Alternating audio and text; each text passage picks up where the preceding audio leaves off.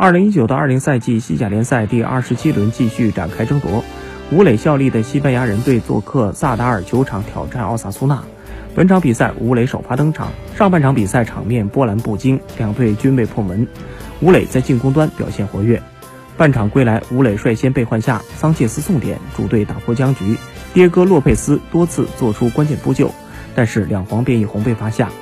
中卫卡夫雷拉客串门将，最终西班牙人客场零比一负于奥萨苏纳，继续滑向降级深渊。本场比赛输球后，西班牙人积分停留在二十分。距离保级区最后一位的塞尔塔有六分，开始有掉队的迹象，这是非常不利的信号。接下来，西班牙人要与赫塔菲、皇马、皇家社会、巴萨等积分榜前六的球队碰面，抢分难度更大。